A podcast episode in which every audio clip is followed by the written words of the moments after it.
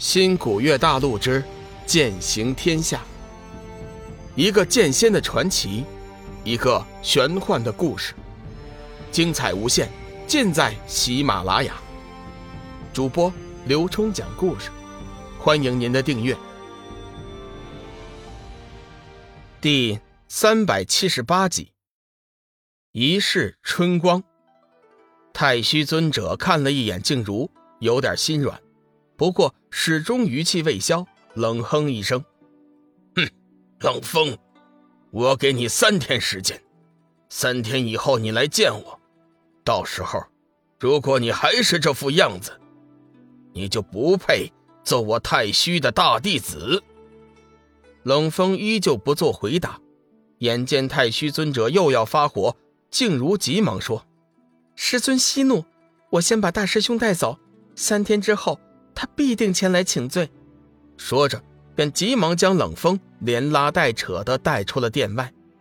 太虚尊者叹息一声，对着背影说：“哎，真是个不成器的孽障。”无情略微犹豫，上前正色说：“师尊，弟子有话要讲。你有什么事情，说吧。”师尊，弟子认为，以大师兄目前的状况。已经不适合再担任大师兄的职位了，盘龙仙剑也不适合由他掌管。如今接引城在海阁已经出尽了风头，长期以往，我龙凤城势必会受其影响。我认为当务之急应该是龙凤双剑合璧，在修真界做出一番大事业，以缓解我龙凤城如今的不利的局势。无情已经得到消息，几日之后。海格将派出一批优秀的土著弟子前去守护修真界，和黑暗之渊作战，所以他计划想趁此机会做出一番事业。太虚尊者微微一惊，想了一会儿，微微转身对雷猛说：“猛儿，你觉得大师兄该废吗？”雷猛犹豫了一下，正色说：“师尊，我认为大师兄绝不可废。”冷风虽然暂时陷入低潮，无法自拔，但是他毕竟是我们师兄弟中修为最强、智慧最高的一位。况且静茹和他情投意合，正好可以发挥双剑合璧。若是废了大师兄，换作是别人，静茹那里未必就能通过，双剑合璧也就成了一句空话了。无情的想法，雷蒙很清楚，无非就是想落井下石。趁机夺了盘龙仙剑，好和静茹成为一对。雷猛虽然也喜欢静茹，但是对无情这般行径却不以为然。再则，他知道静茹已经一心扑在冷风身上，即便别人拿了盘龙剑也是枉然。真正的爱情是不会因为一把仙剑而改变的。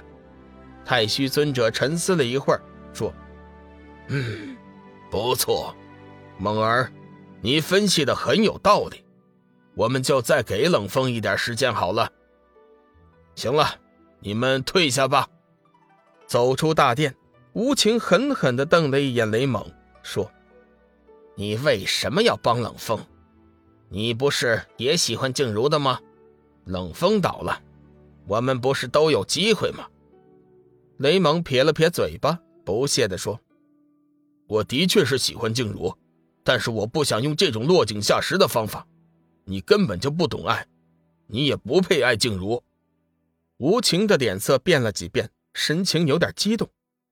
哼，雷蒙，你就等着瞧吧，静茹迟早是我的。说完，头也不回的走了。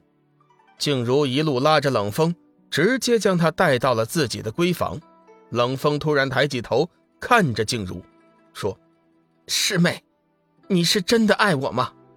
静茹见冷风肯开口说话，心中大喜，急忙点头：“嗯，大师兄，到了今天，难道你还怀疑我对你的爱吗？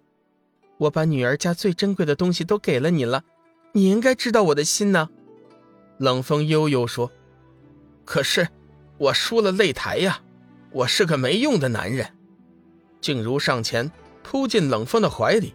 一张粉脸埋到冷风的胸口，说：“不会的，师兄，在我心里，你一直都是顶天立地的大英雄，胜负乃是常事，一次胜败没有关系的。我相信你以后肯定能打败寒水的。可是这次一失败，让我失去了好多东西啊！这些日子，冷风的脑海之中总是有幻月仙子的影子。本来参加擂台，他志在斩日仙剑，但是自从见过幻月仙子的容貌之后，冷风的心思就发生了变化。他没想到世上还有如此美丽动人的女子，静茹虽然也是绝色，但是站在人家面前却根本无法相比。这些天，他不停的在自责，为什么自己当初不努力修炼？如果修为再高一点的话，幻月仙子、斩日仙剑、金仙之身、美女、荣耀、力量，一切都是自己的。但是现在，他们却统统成了别人的东西。静茹娇躯微微一颤，师兄，你喜欢上了幻月仙子？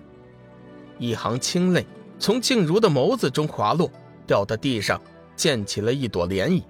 冷风久久没有回答，只是双手轻轻抚摸着静茹的脸颊。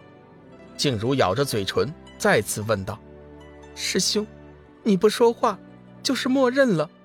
你当真喜欢那幻月仙子？”冷风悠悠地说。静茹，我不想骗你，我确实对幻月仙子有一丝好感。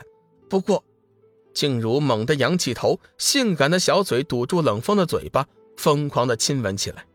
片刻之后，她渐渐的冷静下来，喃喃自语：“师兄是我的，师兄是我的，我把什么都给了你了，你是我的。”感受到女人的痴情，冷风的眼中闪过一道异色，心道：“师妹，对不起了。”当初我们第一次交合，也是你勾引我的，你破了我的元阳，叫我无法凝练真身，我只能拿你做炉鼎，吸收你的元阴作为补偿了。想到元阴，冷风顿时触发了和静茹欢好的念头。最近忙于擂台赛事，两人已经有好些日子没有过交欢之事了。今天正好趁此机会采集元因，修复体内的伤势。冷风伸手将静茹抱在怀里，双手开始不老实的在她的身上抚摸起来。静茹看到冷风如此主动，心中大喜，努力着配合着他。没等冷风怎么动作，他就开始扭曲呻吟，发出阵阵销魂的声音，激发冷风的情欲。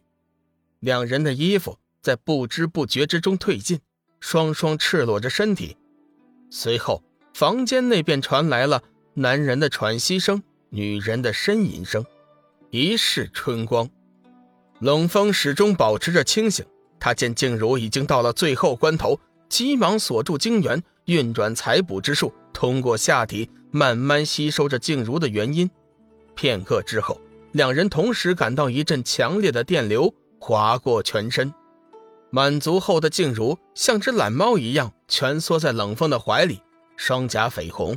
眼神迷离，一双小手紧紧握着冷风。窗外一声低沉的叹息声响起，一个神情落寞的人影步履蹒跚地冲进了夜空。